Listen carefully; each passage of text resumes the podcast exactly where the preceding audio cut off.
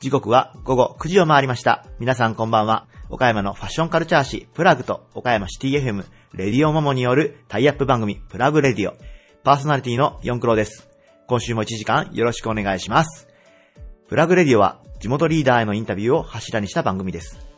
雑誌プラグの中に Various Leader という連載企画があり、毎号、たくさんの地元経営者や政治家をはじめとしたリーダーの皆さんにプラグからの質問に答えていただくという紙面を展開しています。現在はリーダーの皆さんにいただいたお答えを紙面に、そして詳しい内容をこのプラグレディオで放送させていただくという雑誌とラジオの連動企画となっております。それでは早速参りましょう。岡山地元リーダーたちの出向を探るバリアスリーダー。誰もが知る有名企業から岡山の隠れたすごい企業まで約200名の皆さんへプラグ編集長山本とエディターの四九郎がインタビューしてきました。毎回の放送ごとに数名ずつインタビューを公開しています。今回のテーマは、岡山が誇れる人、物、こと、場所、岡山プライド。岡山の偉人や隠れた名スポットなど、県内はもとより、県外の皆様にもお届けしたい岡山の魅力を大公開します。今回のゲストは、株式会社サンラビアン代表取締役社長兼 CEO、浦部森弘さん。株式会社体温365代表取締役、藤井博光さん。株式会社果実工房代表取締役、平野浩二さん。株式会社宝代表取締役社長、米倉正人さん。岡山情報ビジネス学院理事統括部長、高岡慎吾さん。岡山市連合婦人会会長、塩見真紀子さん。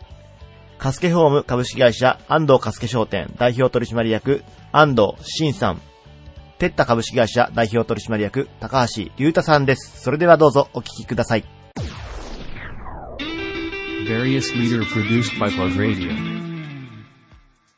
洋菓子から和菓子まで幅広い商品の製造販売を手掛ける、美味しさを添えて夢を運ぶ企業、株式会社サンラビアン、代表取締役社長兼 CEO の浦部森弘さんです。よろしくお願いします。はい、よろしくお願いします。えー、サンラビアンさん、わかりやすいので言うと、店舗でニニキネというはい店舗を展開されてらっしゃるんですけども、はい僕実は山陽新聞社の1階に入られてるニニキネさんで結婚式の打ち合わせを何回もさせていただいたっていう、ありがといます個人的にもすごい思い入れがあるんですが、はいなかなか岡山では珍しいですよね。ああいったこうラグジュアリーというか高級路線のお菓子屋さん兼カフェというのは。そうですね。あの、なかったので作りました。ええええ簡単に言うともうなかったので、はいええ当時、まあ、あの、我々の仲間の奥さんなんかがですね、はいゆやっぱゆっくりお茶を飲みに行くとこってどこですかって言われたら、国際ホテルのラウンジぐらいしかなかったんですね。ああ、なるほど。でもっとこう、お女性同士で、こう、高級感あふれる空間があったらいいのにねっていう話もあったり。ええそれでちょっと、や、やらかしでした。はい。いや、やらかしたというか、えーあってよかったなという感じですけど、えー皆さんも、えーぜひ行ったことがない方は、あの、ぜひ一度行ってみていただけたらと思います。はいいはい。では、浦部社長に今回のテーマについてお伺いします。岡山が誇るべき人物、こと場所、岡山プライド。はいえー社長は何を挙げていただけますでしょうか？まあ私はあの、やっぱり一番全国に誇れる、施設というか、街の、街並みとして西側緑道公園を挙げさせていただきたいと思います。西川緑道公園。確かにこうね、日本中見てもあれだけこう綺麗に整備されて川をセンターに挟んだ公園っていうのはなかなかロケーションとしても珍しいですよね。そうですね。はい。実はあの、西側緑道公園建設というか作るのには、えー社長のお身内の方が関わられてたというお話をは先ほどお伺いしたんですが、ええはい、詳しく教えいやいや、あていただいてます。の、祖父が、あー岡山市長をずっとやっておりましてですね、はい。えーまあ、祖父の仕事の中では最も評価される案件と言われておりまして、なるほど。ええありがとうございます。なるほど。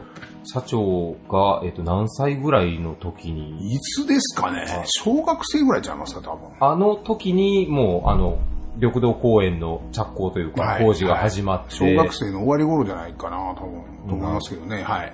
ちなみにあの、あそこ西側緑道公園が整備される前は、ど、どういった状況だったか覚えてらっしいや、ゃるなんか、人から聞くのは、はい青年会議所の先輩とか聞くのはもう本当結構ドブが、ドブ川で、ガチャ、周りがガチャガチャしてたっていう話はよく聞きました。はい。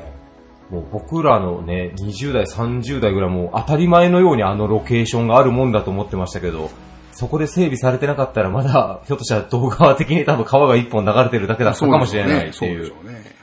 最近あそこであの、満月バーっていう、はい夜、まあ、あの、バーテンダーの方が出店されて夜お酒を楽しもうというイベントであったりとか、国際音楽祭の会場なんかにもされてますけども、はい。はい。社長も今でも緑道公園歩かれたら何かちょっといろいろ感慨深いものが？い。や、あの、ええ、ちょうど、あの、地産ホテルの、あの、地産マンションの前に、あの、うちの祖父の石碑を、えー、岡山財界の方にご支援いただいて、立っていただきまして、はいまあ、そんで、あの、まあ、本当に懐かしい話ですけども、年末の忘年会の時期なんていうのは、結構こう、汚れてたりとかするんですけど、はい。えーそれをご近所のガソリンスタンドさんからバケツを借りてですね、はい。えーこっちもあの、立つのにヘロヘロなんですが、はいえー表していただいたりとか、えーまあそんな風な、あー思い出がありますし、今もまあ横通ったら、あの、石碑にじいさんの顔が出てますので、はいそれをまじまじと見ながら、よう似てるなと思って、えー歩いており ます。はい、ありがとうございます。今ね、もう各春夏秋冬でいろんなイベントで、まあ冬場なんかはこうライトアップされて、すごい綺麗な幻想的な感じで、もう岡山市民にとってはなくてはならないロケーションになってるんですけども、はい。できれば、なんかね、ミニケネさんとかこうサンラビアンさんのお菓子を買っていただいて、なんかあそこでカップルで食べるようなシーンが見れたら素敵かもしれないですね、社長。そうですね。そうですね。今世紀中には考えたい。正規中には。ありがとうございます。えー、浦部社長に挙げていただいた岡山プライドは、えー岡山の、えー中心地にあります、えー西側緑道公園でした。えーゲストは株式会社サンナビアン代表取締役社長兼 CEO の浦部森弘さんでした。ありがとうございました。はい、どうもありがとうございました。Various leader produced by Plug Radio. お客様に最良の老人ホームを無料で案内する県内初の専門機関。在宅特化型の調剤薬局も手掛ける企業。株式会社太陽365代表取締役の藤井博光さんです。よろしくお願いします。よろしくお願いします。藤井さん、半年ぶりぐらいに、半年も経ってないですかね。ええあの、また、太陽さんの方に来させていただいたんですけど、はい。社員さんめっちゃ増えてないですか？あ、あの、おかげさまで、えー、大変、えー、人の方もですね、増えまして、はい。えー、先日は私が出張から帰ってきましたら、はいまた新しい社員が、はいあーおりまして、はい。えー全然知らないところで人が増えているというような、えー非常にありがたい状況でございます。もう自然に人がどんどん増えてるっていうことは、まあその、お取引先というか、業務がすごい拡大されてるっていうことなんですかね。はい。あのーおかげさまで、倉敷の方にも今度新店を出店することになりまして、はい。えーまあ、よりサービスを提供できるような環境が、どんどんどんどん整いつつあります。なるほど。はい。じゃあやっぱその、老人ホームのこう、ご紹介っていう部分で、まあどんどんどんどんニーズがこう、岡山でもやっぱ高まってきてるという。そうですねすかね。あの、やはり今までなかった業態ということもありまして、はいえーまあ、弊社があー立ち上げて3年ぐらいなんですが、はい。あーこういうサービスがやはりニーズとしてありまして、はいえーどんどんどんどんそういうのが広がっているという状況でございます。なるほど。はい。藤井さんやっぱり目指すは上場ですか？いえいえ、そんな 大きいことはないんですけども、我々やはりあの、岡山で、えーずっとお世話になってましたので、はいまあ、岡山のそういう医療、介護のお分野で、えーしっかりとやっていきたいというのがありますので、はい。えーもう岡山にしっかりと密着して頑張っていこうというなるほどふうに思っております。では今後まあ倉敷も出店されるっていうことはまあ各地域に太陽さんのまあ拠点をこうどんどんまずは広げていく動きっていうのをされていかれるっていう感じですよね。はい、そうですね。あの、お客様から電話があってすぐ、うお客様のところにお伺いをしたりとか、はい。あーレスポンスよくやはり行動するためには、あー各地に拠点がいるようになりますので、はいえーそういった感じで増やしていきたいなというふうに思っております。なるほど。はいまあ IT、IT って言いますけど、やっぱそのあたりやっぱこう face to face が大事ですもんね、やっぱり。そうですね。お年寄りがメインですので、うんやはり、えーネットとか電話よりも face to face のサービスがあいいんではないかというふうに思っております。なるほど。ありがとうございます。はいえーそんな事業を展開される、えー藤井社長に今回のテーマについてお伺いしたいと思います。はい。えー岡山プライド、えー藤井社長はどんなことを挙げていただけますでしょうか？はい。えー、岡山はですね、医療特区というふうによく言われておりますが、あその陰で、やはり介護の施設、これもですね、非常に、えー特徴がありまして、えー施設に入る前に、リハビリなんかをしっかり強化してですね、はい。えー寝たきりにならないような、こういうような活動を、お県も、お市も力を非常に入れておりますので、えーこういった介護施設、デイサービスですね、はい非常に特徴があると。リハビリ特化型のデイサービスが多いというのもありますし、はい。えーその先の施設もお非常にえー手頃な値段でえー最適なサービスを提供している施設があたくさんあるというのが、あやはり岡山のお誇れるうものの一つではないかというふうに考えております。なるほど。藤井社長ならでは感じられるところですね、確かに。はい。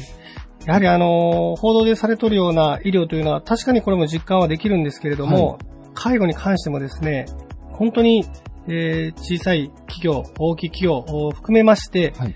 現場で非常に努力をされておりますので、まあ、我々もそういうのをですね、どんどんどんどんお発信していけたらなというふうに思っております。なるほど。まあ岡山医療先進権というのは、まあ、結構県民の皆さんもね、あの、自信を持ってるというか、よく耳にすることなんですけど、まあはい、医療の他にも福祉や介護の分野でも、実は先進権なんですかね、岡山っていうのは47都府県の中で見ても。そうですね。あの、非常に、まあ、力を入れてる部分はあるんですけども、どうしてもやはり、えー資本であるとか、うん。あ規模であるとかっていうのが小さいので、なかなか目立ってはないんですけれども、はい。実際にこう調べてみたりとか、はい。聞いてみたりすると、はい。非常にいいサービスをたくさん提供されております。まあ、あの、医療っていうのは、まあ、どちらかというと予防よりは治す方のイメージが強いですけど、やっぱり時代は、まあ、健康寿命っていうのがやっぱりこう注目もされてるので、はい。そういった意味でも、介護とか福祉っていうのはより今後重要になってきますね。そうですね。はい。社長、ちなみにお仕事のことで聞くんですけども、はい先ほど謙遜されてましたけど、ええ岡山を制覇した後は、はい。やっぱ、他県さんにもやっぱ行かれるんですか？いや、まあ、あのーそうですね、どうでしょうか。まあ、あの、同じ、例えば、あー電波が飛んでるような四国であるとか、はいあーまあ、広島とか、あー兵庫の端っこの方ですね。まあ、そういったところもですね、えーちょっとずつ行けたらなというふうには思うんですが、はいまあ、あの、岡山を拠点にですね、ピンクがじわっと滲むような形で、えー周りの県にも行けたらなというふうには考えておりますが、はい。ねえ、いい表現ですね、今。ピンクがじわっと滲むって、ええ僕今一生出てこないです、その表現。はい。いや、でもあの、前回もね、取材でお伺いしたときに、まあもちろんすごいイージーをされてるんですけど、まあ一応その、ね、やっぱお仕事として、まあビジネスでもあるわけじゃないですか。えーなんですけど、その、なんでしょう。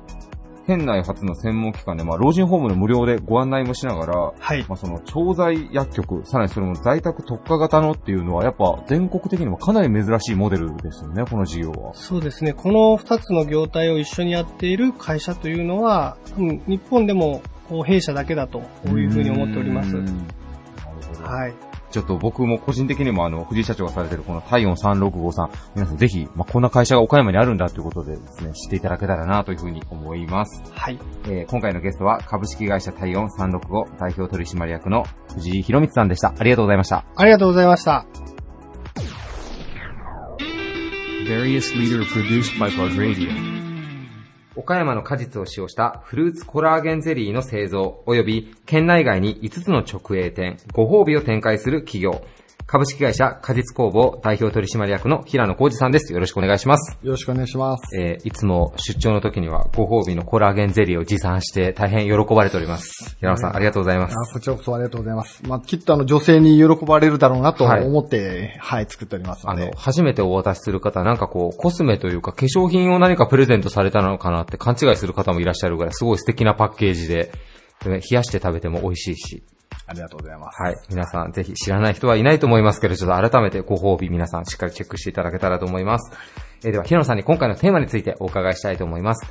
岡山が誇るべき人、物、こと、場所、岡山プライド。平野さんは何を挙げていただけますでしょうか？晴れの国岡山で採れるフルーツです。フルーツ。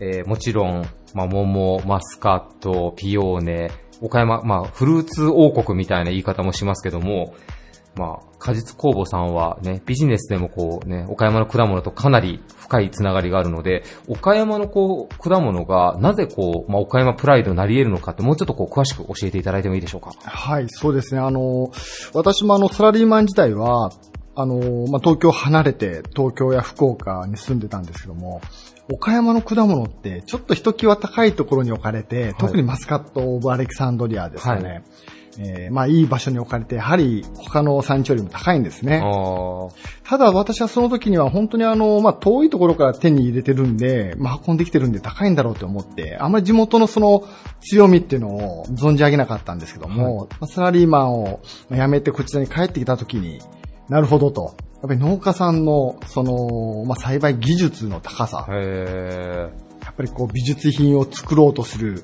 はい食べて美味しいのは当たり前で、はい。見ても楽しめる。その感覚を聞いた時にはちょっとこう鳥肌立ちましたね。へー。あ、もう美味しいのは、見た目まで含めてもう本当アート作品を作るように、農家の方がもう職人気質でずっと作られてる。そうですね。あの、まあ、桃もそうですね。あの、形を言うんですね。あの、本当にこう、綺麗なお尻のような、はいあの、両方がこう、平均して膨らみがあるっていうのをもちろん求めますし、はいマスカットの栽培現場を見に行った時に驚いたのは、はいピンセットで一粒一粒形を変えていくんですね。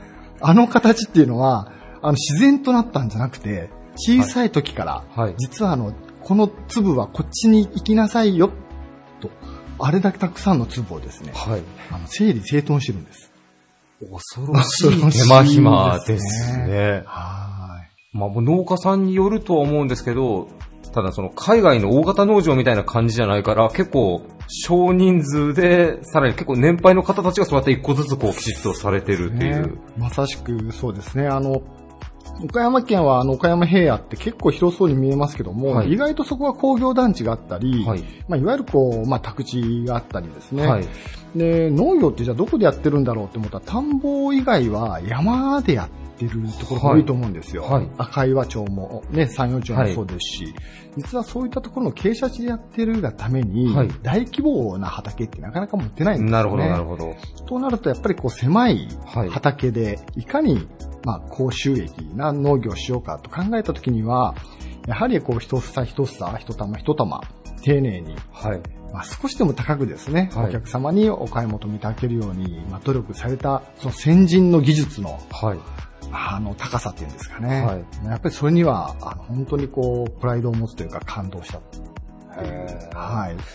なんか技術もそうですけど、まあ僕たちも取材でいろんなものづくりの現場行かせていただくことがあるんですけど、なんか世の中に出回ってるもので特に高級品って呼ばれてるものっていうのは確かに価格で言うと高いんですけど、その現場を見たらすごく安く提供してもらってるなって感じることがあるんですけど、岡山のフルーツもまさしくそういった感じですね。なんかお話をお聞きすそうると。ですね。はい。もう、やっぱり選別も厳しいんですね。うんあの、農協さんもそうですし、組合さんを訪ねてもそう思うんですけども、はいやはりあの、すごく選別で自分たちの中に高いき企画を設けてて、うん。えーまあ、それに、まあ、あの、そぐわないものについては企画外ということで、まあ、もちろんそれが我々の手のお中に入ってくるんですけども、なるほど。あの非常に本当に選別について厳しくして、はい結局それが自分たちのブランドを守るんだって、やっぱり強い意識を持っている人が多いですね。それこそもうね、農業に従事されてる皆さんがもう一番プライド持ってもうされてるから、はいやーでもすいません、もうイメージしたら、ね、なんか、言い方悪いですけど、おばあちゃんがピンセットでこうマスカットを一つずつ成形してる姿はなんか感動しますね。なんかイメージしただけで。ね、本当に、あのね、花からね、こう、人、まあ、花をこう取っていって、はいまあね、こう、二能なる数を調整していくんですけども、はいそれからもうずっとその一房にこう、携わっていくんですね。はい。なかなかその、ね、あの、見てて気の遠くなる、はいその仕事を、まあ本当家族で、はい。3人、4人でやってる姿を見ると、はい。やっぱりこのぐらいの値段するんだろうなというふうに思いますよね。そうですねはなんかこう、岡山に住んでる方、結構同じような経験の方多いのかもしれないですけど、まあシーズンが来たらお中元や何かでよく白桃とか桃とかいただく機会があるんですけど、えすいません、僕も今まで、ああ、来たわと思って普通に美味しくパクパク食べてたんですけど、まず形をめでるところから入らないといけないですね、作法として。ね、作法としてね。いまあ本当にお中元の時期でした。やっぱりこう、あの、ご仏壇っていうかね、はいあの、お仏様にこう、お供えをして、はいやっぱりこうね、あの、ご先祖様にこう、見てもらう。はい香りを嗅いでもらう。うんやっぱりそういう意味でやっぱり岡山の桃やマスカットっていうのはものすごく適してると思いますよね。なるほど。ありがとうございます。岡山プライドはもう岡山のフルーツということで、はいえー皆さんも味だけでなくてですね、生産者の方たちにもちょっと思いを馳せていただきながら召し上がっていただいて、またさらに果実工房さんが、まあ、作られている岡山産のフルーツを使ったコラーゲンゼリーの方もぜひ、あの皆さんお土産でどんどん活用していただけたらというふうに思います。ゲストは株式会社果実工房代表取締役の平野浩二さんでした。ありがとうございました。ありがとうございました。Various leader produced by Plug Radio. パリコレに出店するデザイナーズブランドをはじめ、国内外の有名ブランドの縫製も手掛けるファクトリーカンパニー、株式会社宝代表取締役社長の米倉正人さんです。よろしくお願いします。よろしくお願いします。えー、個人的趣味ですけど、僕が一番好きなというか、今興味がある会社さん、ぶっちぎりで宝さんで、いつも社長には服のことを教えていただいてるんですけど、恐縮です。はい、皆さんにもっと知ってほしいですね。岡山にこんだけすごい縫製の会社があるっていうのを。ありがとうございます。はい、あんまりブランドの名前は言えないんですもんね、でも社長。そうです。あの、黒子のこの悲しさというか、でもこう、お洋服好きな方が聞いたらもうほんとびっくりするようなね、もうニューヨークのメトロポリタン美術館に寄贈されてるようなお洋服の縫製も手掛けて。覚えていただいておりました。はい、もちろんです。ありがとうございます。あの、皆さん気になる方はぜひあの、宝さんホームページなんかでもチェックしていただきたいなと思います、本当に。はい、よろしくお願いします。えーでは、えー米倉社長に今回のテーマについてお聞きしたいと思います。はい。えー岡山の誇るべき人、物、こと、場所、岡山プライド。えー社長は何を挙げていただけますでしょうか？瀬戸内国際芸術祭です。瀬戸内、瀬戸芸って略すやつですね。瀬戸芸です。ちょっと長いから、あの、ここの後は瀬戸芸でいいです。瀬戸芸で、はい、以下瀬戸芸でいきましょう。はいはいはい。なぜ瀬戸芸をこう挙げていただいたんでしょうか？まあ、岡山、まあ、いろんな島があると思うんですけど、はい。まあ一番有名なのが直島ですかね。はいで、犬島であるとか、はいえー芸術祭でかなり知名度の上がった島がたくさんあると思うんですけど、はいまあ、その島々の点在する瀬戸内海という、うん。あ私たち岡山県民にとって誇れる財産がロケーションの祭典であるということを挙げさせてもらいました。なるほど。えーもう、窃盗芸といえば、特にね、もう、毎年もう外国人の観光客の方ももうたくさん来られてますし、年々こう盛り上がりを見せてるような気がするんですけど、まあ、岡山と、まあ、香川県とが、まあ、またがって、もうす、あの辺り一帯でこうやってるっていうような感じがあるんですけども、社長、宝さんは岡山に本社があるんですけど、実はあの、香川県の小豆島島の方にも縫製の工場があって、社長はそちらのお生まれでしたよね、確か。あ振っていただいてありがとうございます。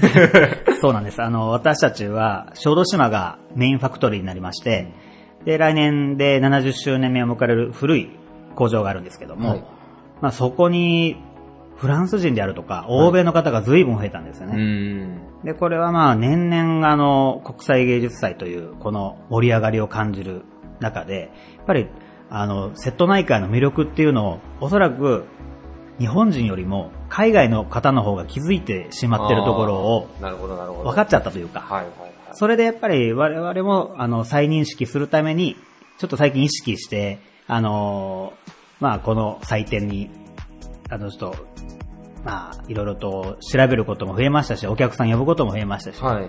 まあ、そういう経緯がありました。なるほど。はい。まあ瀬戸芸があって、海外の方でも移住してこられる方も増えてるね。小豆島にも数百名の方が、それはまず日本人中心のアーティストさんなんですけど、はい。で海外の方も住まれてますね。あの、うん会社の前を歩きますから、乳母車突っ張って。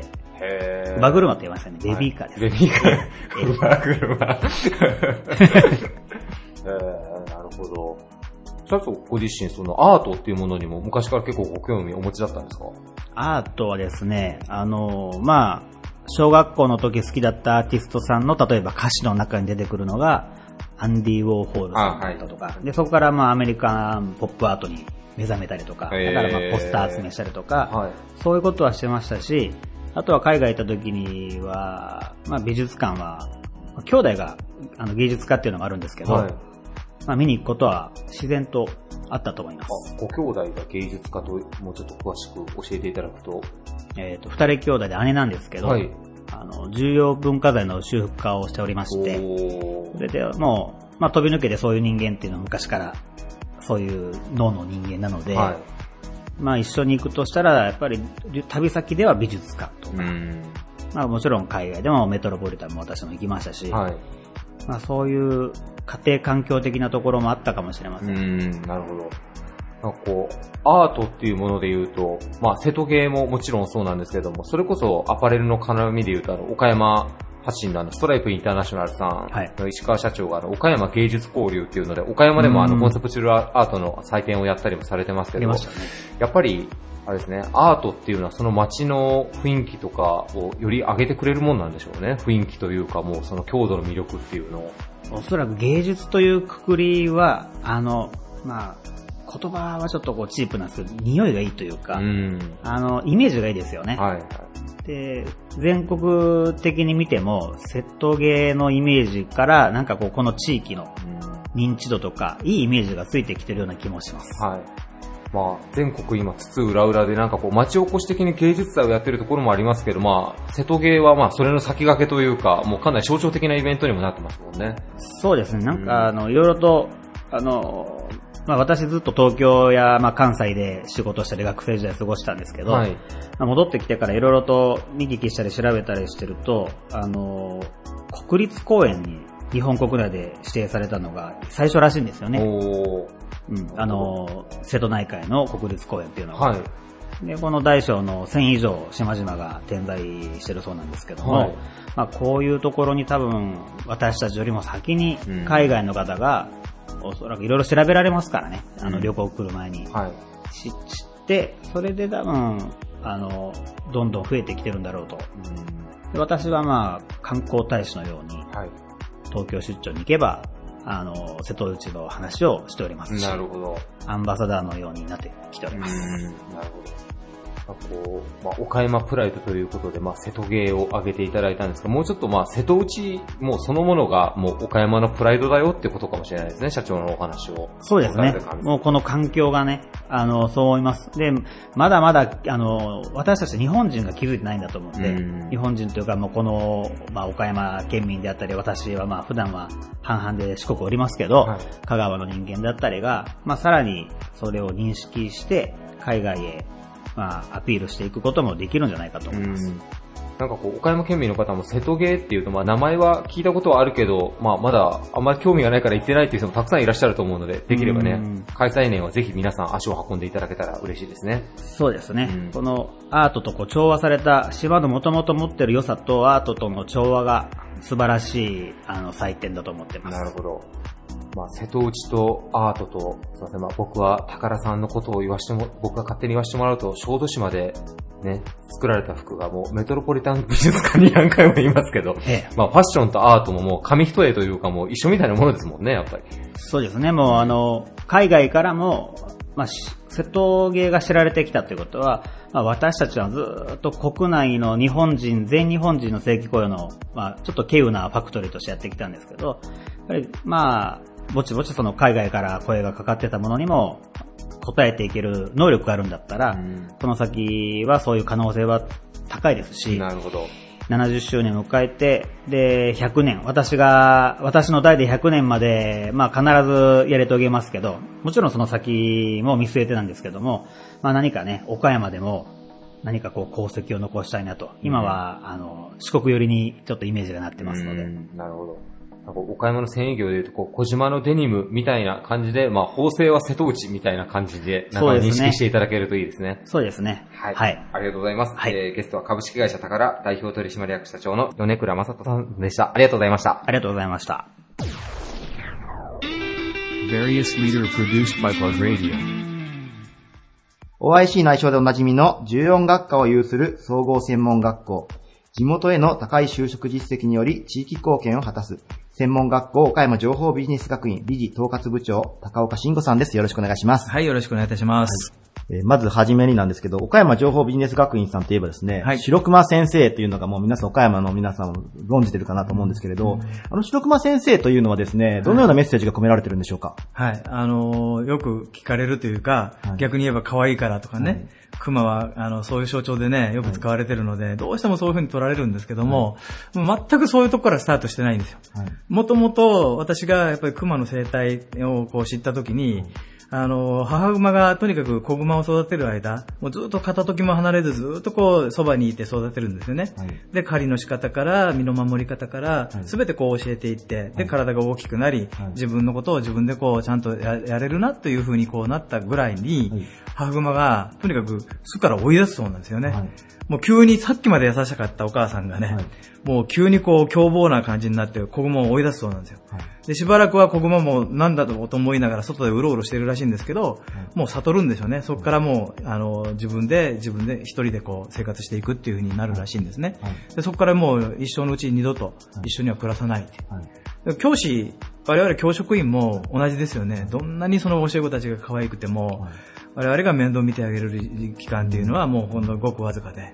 で我々の手元を離れていくときには自立をしてほしい、そこから先は自分でちゃんと自分の足で歩いてほしいっていう、まさにそこの気持ちと一致するので、それを象徴として、我々としては白熊先生を、まあ一つの象徴として持ってるんですね。だからあれは教職員の象徴なんです。なるほど。うん。だから、白熊でもないし、なん。でもない白熊先生っていうことで、えーそういう意味合いがあそこには、ああの、白熊先生には込められてるんですよね。もうビジュアル的に見た目で伝わってくるのがやっぱり可愛らしさだったりとか親しみやすさだったりするんですけれど、熊の熊の生態系まで掘り下げてみると、やっぱりその厳しくもあり、温かくもあそうですりっていう送り出すという象徴が込められているということなんですね。そうなんですまさにはいありがとうございます。はいえ続いてはですね、テーマに入りたいと思うんですけど、高岡さんにですね、はいここは岡山の誇れる人物こと、高岡さんのお考えになる岡山プライドについてお伺いしたいと思います。私がやっぱり一番その他県の方とね、いろいろとお話しする中で、もう実感としてあるのは、本当に岡山は自然災害が少ないということ。はい。だから逆に言えばまあ安心してね、はい。県外からもね、香港のあたりに来てもらってると思うので、はい。その辺は本当にあの実感としてありますね。なるほど。はい。高岡さん自身も岡山生まれ、岡山育ちというそうなんです。ことで、はい。田舎者でずっと来てますけど、いえいえいえ。プライドを持って。プライドを持って、はい。で、やっぱりそこで自然災害で何か困ったというご経験っていうのはなかったのでしょうか？あのね、もう本当に、あの、子供の頃に、一度だけ、洪水になったというかね、ちょっと台風が来て、はいあの、大きな洪水になったことがあって、はい私が住んでるのが最大寺のちょっと手前の辺だったので、はいそこら辺は特に被害が大きかったんですよ。はい。だからその覚えはあるんですけども、はいでもそれ以降全然ないんですよ。それ以降はもう本当にそこら辺整備をされて、はいうん、もう一度もないんですよね。だから、その、本当に強いてあげればそれぐらいが記憶があるぐらいで、はいあと大きなものっていうのが、はい。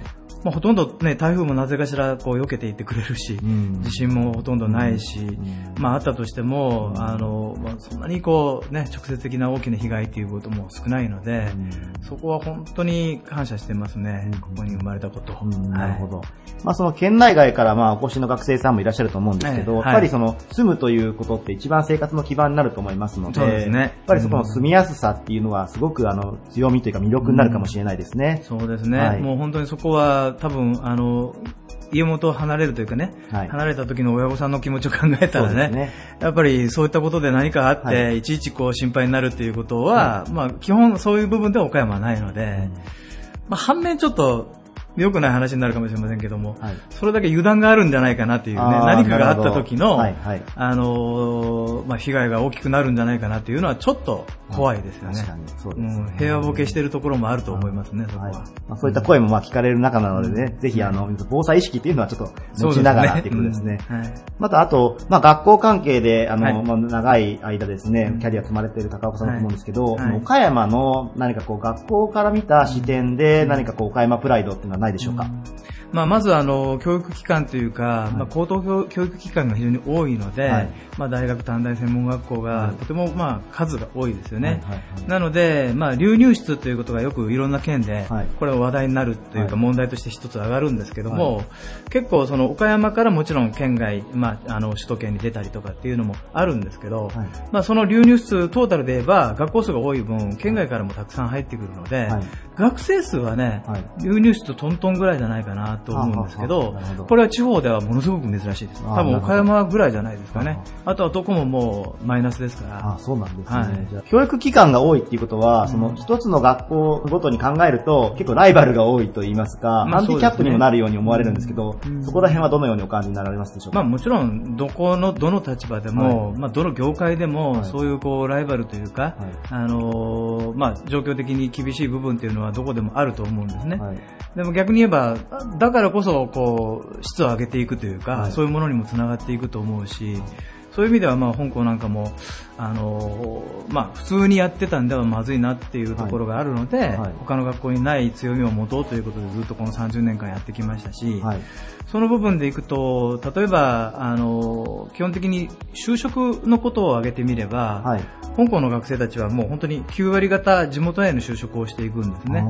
だから、まあ、せっかく岡山で育てても、はい。まあ、就職するときにはもう全部県外に出て行ってしまってっていうことになれば、はい。まあ、学生の間にね、たくさんいても、ちょっと岡山県としては、ね。あの、地元に対する貢献っていう部分でいけば、はどうしてもちょっと、はい。あの、今一つ薄くなってくる部分があると思うんですけど、はい。香港の場合はまあ、ほとんど大半がはい。地元へ就職していく。はい。まあ、あの、仮に県外に出て行っても、はい。やっぱり基本的には、はい。岡山はやっぱり、あの、今言ったような自然災害も少ないところですし、住みやすいところですので、うん。まあ、いずれは、うん。あの、ある程度こう、現場で、その力をつけた子たちが、岡山に U ターンで帰ってくる率も高いですし、そういう意味では他の県が本当にそこで悩んでる部分からすれば、あの、かなりそこのところはいいんじゃないかなというふうに思いますね。今その岡山の経済界の中でもですね、まあ人材難っていうところはすごくキーワードに挙げられてると思うんですけれど、その中でその他県に行かずに地元で就職をする、それが9割以上いらっしゃるということで、かなりその岡山の経済界への貢献にもなると思うんですけれど、えその中でですね、まあどういったことを学生さんとの間でその大事にされているかっていうのはございますでしょうか？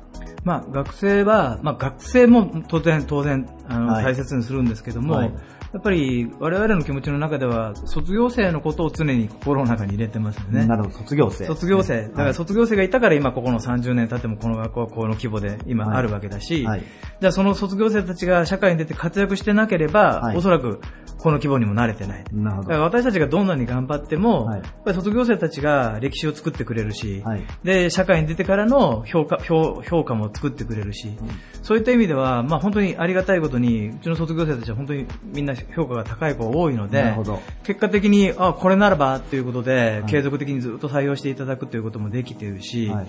何よりもやっぱりその子たちに対して、はい。やっぱりこの母校を守っていくっていうか、ありきたりなその気持ちではなくて、はいこれからの先のことを考えると本当に学校も厳しい時代になってくるので、はいはい。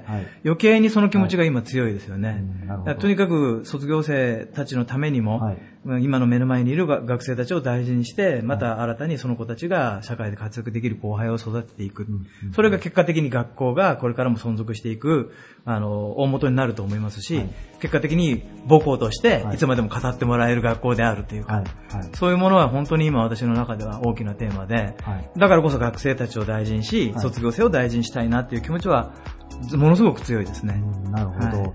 はいいや、まあ、目の前のもちろん就職率だったり、目の前の学生さんが就職していくっていうことも大事だと思うんですけど、その先、まあ、活躍するであったりとか、ね。継続して、まあ、あの、働いて結果を残していくとか、信頼を生み出すとか、そういったことも、あの、しっかりと先を見据えて見守られてるっていうことなんですね。そうですね。まあはいそれは本当にまさに今いいいいこと言っていただいたんですけど、はい。うちの学校、比較的あの就職が非常にいいっていうことが、まあ、データ上もあるんですけど、それをこう一般的に聞かれると、要するに無理やり就職させて、離職率も高いんじゃないかっていうことでよく結びつけられるんですけど、決してそんなことはないです。むしろ他のあの学校さんの一般的なデータと比べたら、うちの学生たちは、卒業生たちは離職率非常に低いんですよね。だからやっぱりそれぞれの職場で最初からいいスタートが切れるような力をつけさせているというのはもう事実あります。そこは本当に離職っていう部分で考えれば、とても大きなことなので、うん、すごく、あの、卒業生としても単に就職させるっていうことではないというのは、本当に今いいところ言っていただいたんですけど、この学校でも大事にしているところなので、はい、なるほど。はい。ぜひもう岡山の皆さん、はい。岡山愛に富んだですね、あの、お会いしいことは、あの、岡山情報ビジネス学院さんはい。ということでチェックしていただいて、はい。なんかテレビでも白熊先生ですかね、はい。すごくあの、可愛らしいキャラクターで、もう特徴できていると思いますので、うん。えー岡山に、えーこういった素敵な専門学校があるということを、あの、存じていただけたと思います。はいえーゲストは専門学校、岡山情報ビジネス学院、理事統括部長の高岡慎吾さんでした。ありがとうございました。はい、ありがとうございました。Various leader produced by Plug Radio. えー地域のお母さんとして子供たちの健全育成のために様々な取り組みを行う社会教育団体、岡山市連合婦人会会長の塩見真紀子さんです。よろしくお願いします。はい、よろしくお願いします。はいえーまあ、岡山市の連合婦人会の会長の塩見さんなんですけれど、まあ、日頃、まあ、町の、まあ、小さなお子さんだったり、お母さんだったりですね、あとは高齢者の方々にもですね、えーまあ、その町の活力になるような、あの、あの事業といいますか、まあ、介護をされてると思うんですけれど、えー早速ですね、今回のテーマである、岡山の誇るべき人、物、こと、場所、えー、塩見さんのお考えになる岡山プライドについて教えていただきたいと思います。えー、一体どんなことを挙げていただけるでしょうか？はい。岡山の美味しい果物をあげたいと思います。美味しい果物ということで、はい塩見さんも岡山の果物はお好きなんですか？はい、大好きあで。なるほど。はい。でいくつかあの、まあ、果物も種類があると思うんですけれど、特にあの、まず一つ目挙げていただけるとしたら、どんな果物が塩見さんの中で一番お好きなんでしょうか？はい。一番はね、あの、シャインマスカットです。シャインマスカット。はいあれ美味しいですよね、えー本当に。まあ、県内でももちろん、あの、好まれてますし、県外でも誇れる、あの、果物の一つかもしれないですね。え塩見さんの中で、まあ、シャインマスカットがお好きになられた理由だったりとか、えーなんかこう、エピソードがあれば教えていただきたいんですけれど、はい。もう20年ぐらい前になるんですけどね。はい。金美玲さんはが岡山へはい。公園に来られた時に、はい。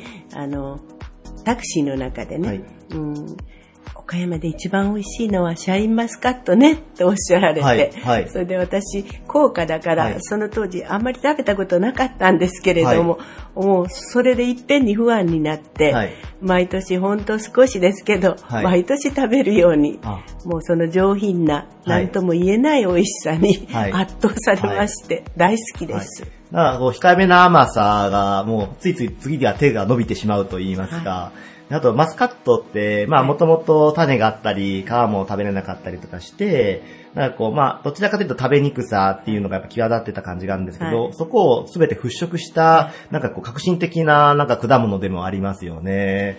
まあシャインマスカットっていうのは、すごく岡山の誇れる果物かもしれませんね。はいえーシャインマスカットをお好きになったきっかけということで、金美玲さんとのお話があったんですけれど、はい。金美玲さんは一体どのようなあの方か、ちょっとご紹介いただいてもよろしいですか？はい。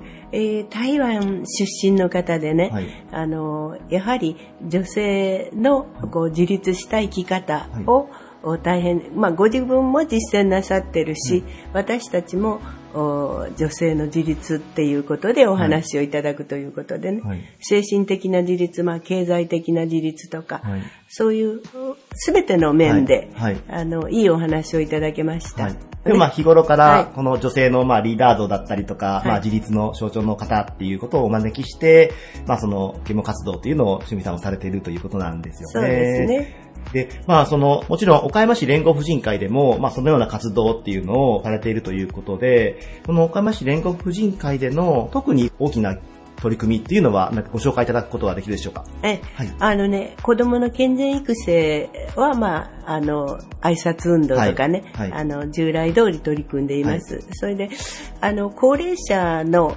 敬老会というのがね、はいはい婦人会では大きな行事になっています。うんうんうんうんで、学区で行う方、はい地区で行うはい。場所、それから、あそれができないところは、岡山ドームではい合同の敬老会ということでね、うんなるほどまあ大体2000人ぐらいの、あの、高齢者の方を招いて、2000人ですかはい。結構相当な盛大な会ですよね。そうなんですよね。はい。はい。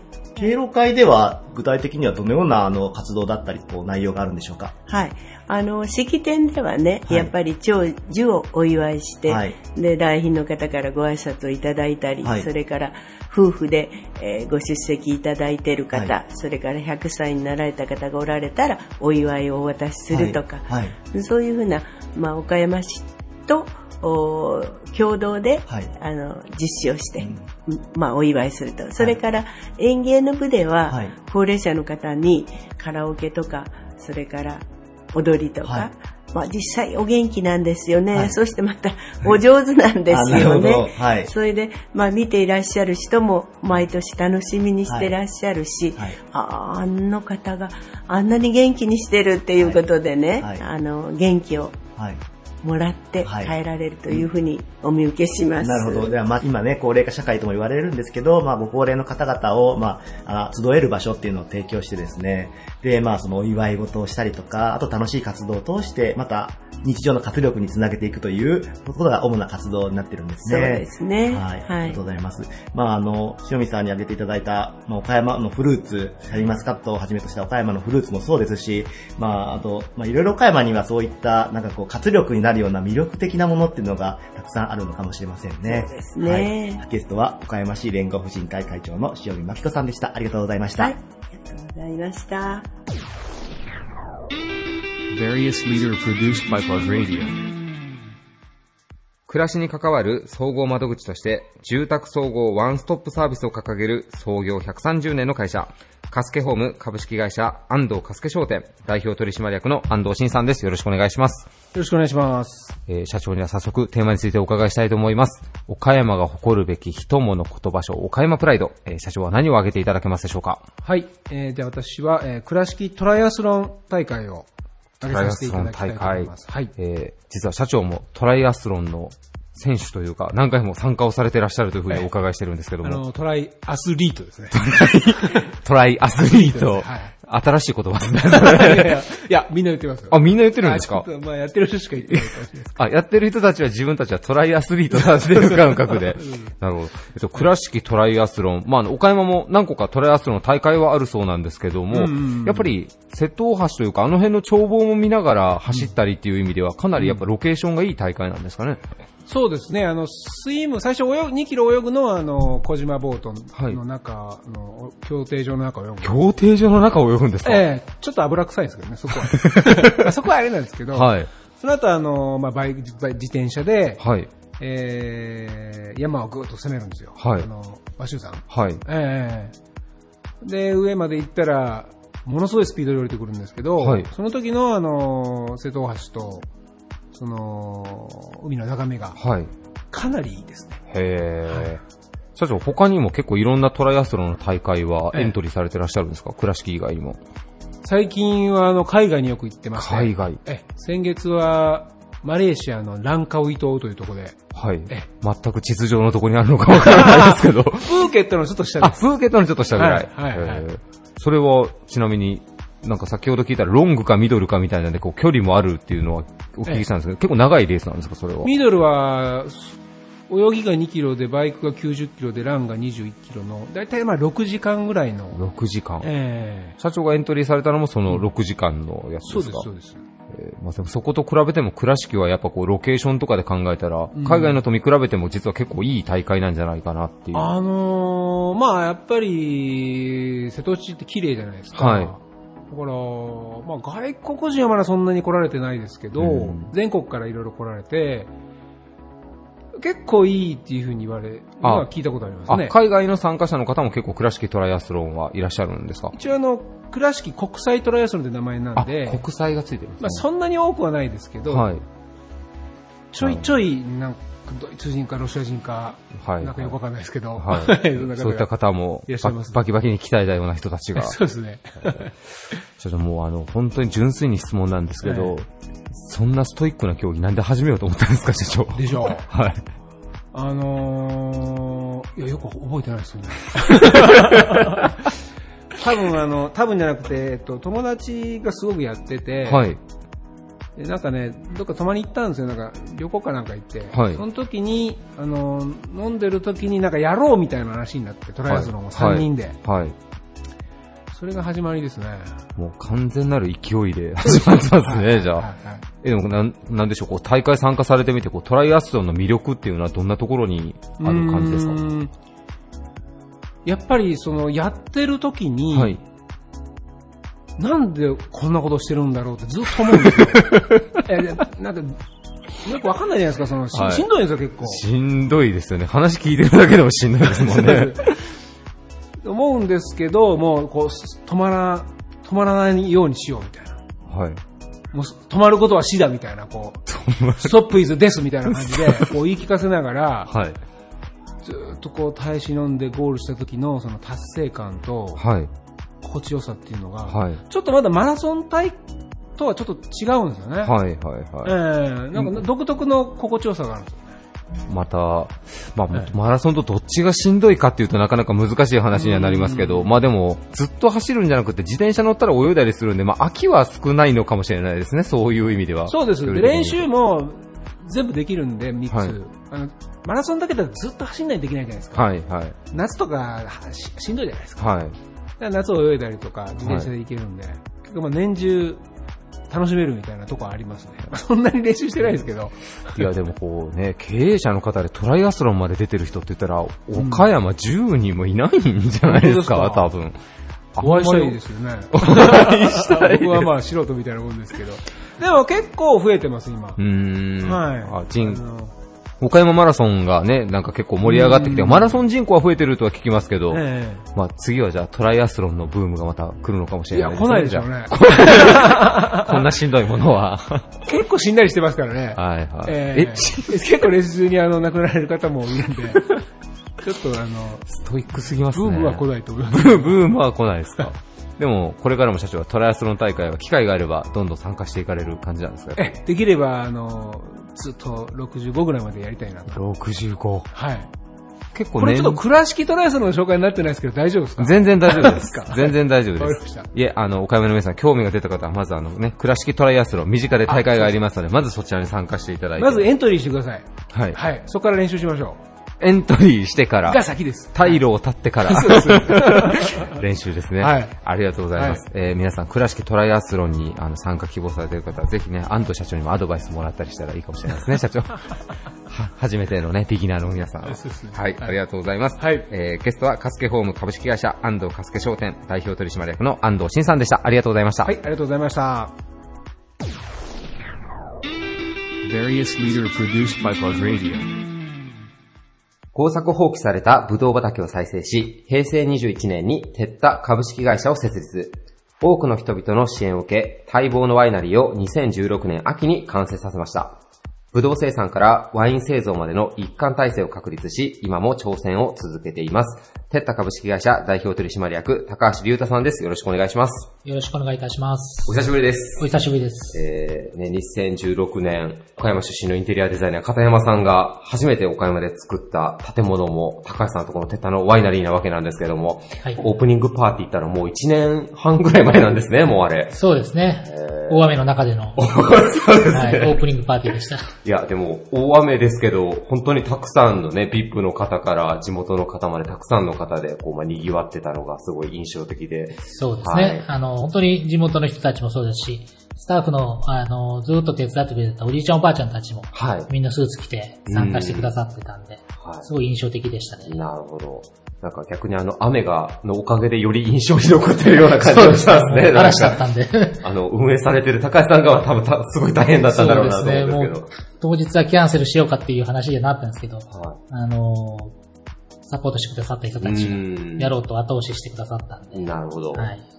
えーちなみにちょっと実はこの、少し前ちょっとお話聞いたら、高橋さん今、自分はまあワインをまあ作りながら、まあ、全国のいろんなものづくりをされてたりとか、まあ、地場産業を盛り上げてる人のところも結構巡ってらっしゃるっていうお話もお聞きしたんですけども、なんか最近どうです？面白い方になんか結構いろいろ出会われてるってお聞きしてるんですが。そうですね。あの、最近だと、えっと、山形の方に行ってまして、はい。えー山形の方で古くから伝統的に産業として成り立っているクラフトマンを中心にはいめ回ってきたんですけども、まあワイナリーももちろん巡りつつ、あのその地にある古い歴史のある、例えば絨毯メーカーさんだったりとか、はい鋳物のあのティーカップをはい作ってる企業さんとかも回って、本当に面白い話をたくさん聞いて、自分たちの知識の方に入れていってますね。なるほど。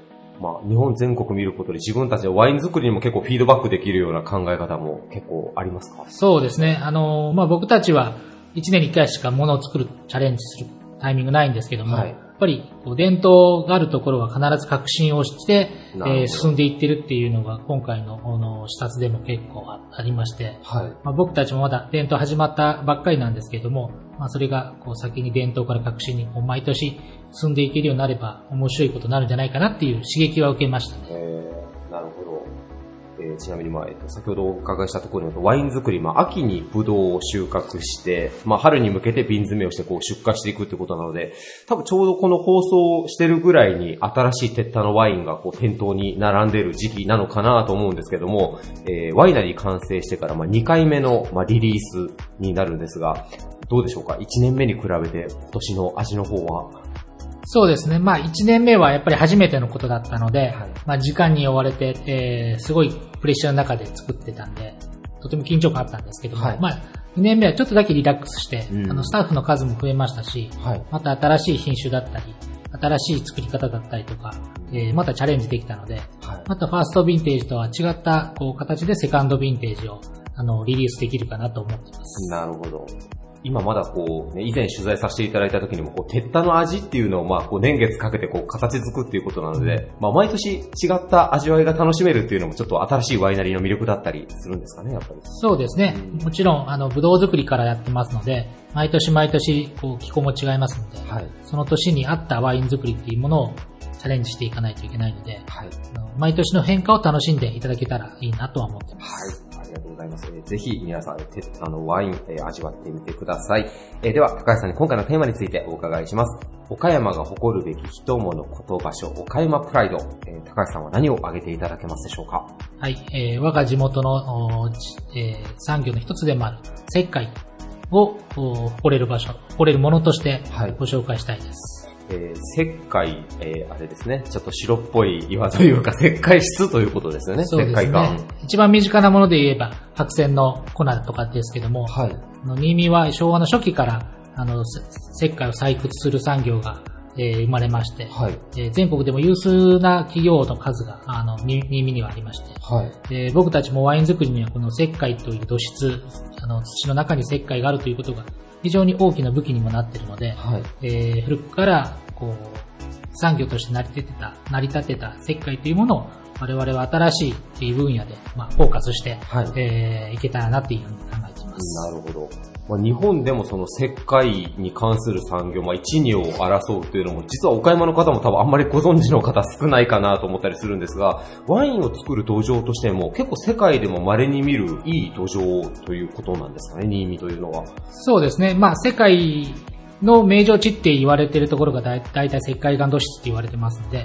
まあ、日本では、えー数少ない、こう、可能性の秘めた土地ということで、えーそういうことですね。なるほど、はいなるほど。で今もその石灰に関する産業っていうのはもう、今ももう1位、2位というか、現役でずっと産業として成り立っている。そうですね。あの、全国の中を見ても、あの、企業数が非常に新見市内には多いということで、最近僕も知ったんですけれども、あの、とてもか、あの、にえーすごい多い、多い数の企業数が存在して、まあ、山を取って、あの、石灰を採掘していってますね。なるほど。またその石灰っていうそのね、土質に着目して、こう、ワインを作るっていうのもね、なかなか聞かない話だなと思うんですが、あの、新見というとその、高橋さんがされてるワインもそうですけども、えー数年前にあの、岡山アワードでも、あの、地産品生産者賞で受賞されてる、えー、チョウザメの卵、キャビアの養殖であったりとか、まあ、紅茶であったりとか、津山の方で B 級グルメっていうのが数年前にブームになりましたけども、結構 A 級グルメの街にこう変わりつつあるような気もしているんですが、高橋さんもこうワインっていうものをこう武器に、地元でこういろいろこうタッグを組みやすいような場所ではないかなと思うんですけど。そうですね。あの、こう、ニッチなものを作ってる地域ではあるとは思うんですけども、ワインにしてもキャビアにしてもそうだと思うんですけども、あの、地域内で作っているものとコラボして同じ風土で作ってえーいるものなので、あの、いい相乗効果はあるとは期待してますね。なるほど。えー高橋さん、その、えー、テッタのワイナリー、えー5月ぐらいから、実は、えーお日にち、週末に多分集中すると思うんです結構ランチも楽しめるようになるというふうにお伺いしました。そうですね。あの、たくさん、あの、ご要望というかリクエスト、えーがありまして、やっとこう、カフェランチをご提供できる準備が整いましたので、まあ、ゴールデンウィークから、えー週末ランチしてますので、ぜひ、あの、ランチとワインを飲んでいただけたらなと思います。はい。えーぜひね、えー僕も個人的にも大ファンなんでありますけど、あの、片山正美さんが作ったワイナリー、えーそして美味しい鉄板のワイン、えーあとは新見にあの、先ほど言ったキャビアとかですね、また、あとチア牛とか、まあ、いろんな永久グルメもありますので、ぜひ皆さん、えー、鉄板のワイナリーにえー行くことをきっかけに、えー新見市もぜひ、えー探索してみていただいてはどうでしょうか。えー今回のゲストは、鉄タ株式会社代表取締役、高橋隆太さんでした。ありがとうございました。ありがとうございました。Various leader produced by Plug Radio. バリアスリーダーのコーナーでした。今回も様々な岡山プライドを知ることができたと思います。番組終了後には、ポッドキャストにて配信してますので、聞き逃された方は、ぜひ、ポッドキャストの方で番組を探してみてください。また、プラグの Facebook や Twitter などでも、更新状況をお知らせしてまいりますので、そちらもぜひチェックよろしくお願いいたします。それではまた来週日曜9時にお会いしましょう。パーソナリティの四クロでした。バイバイ。This radio produced by Okayama Premium Magazine Plug. See you next week.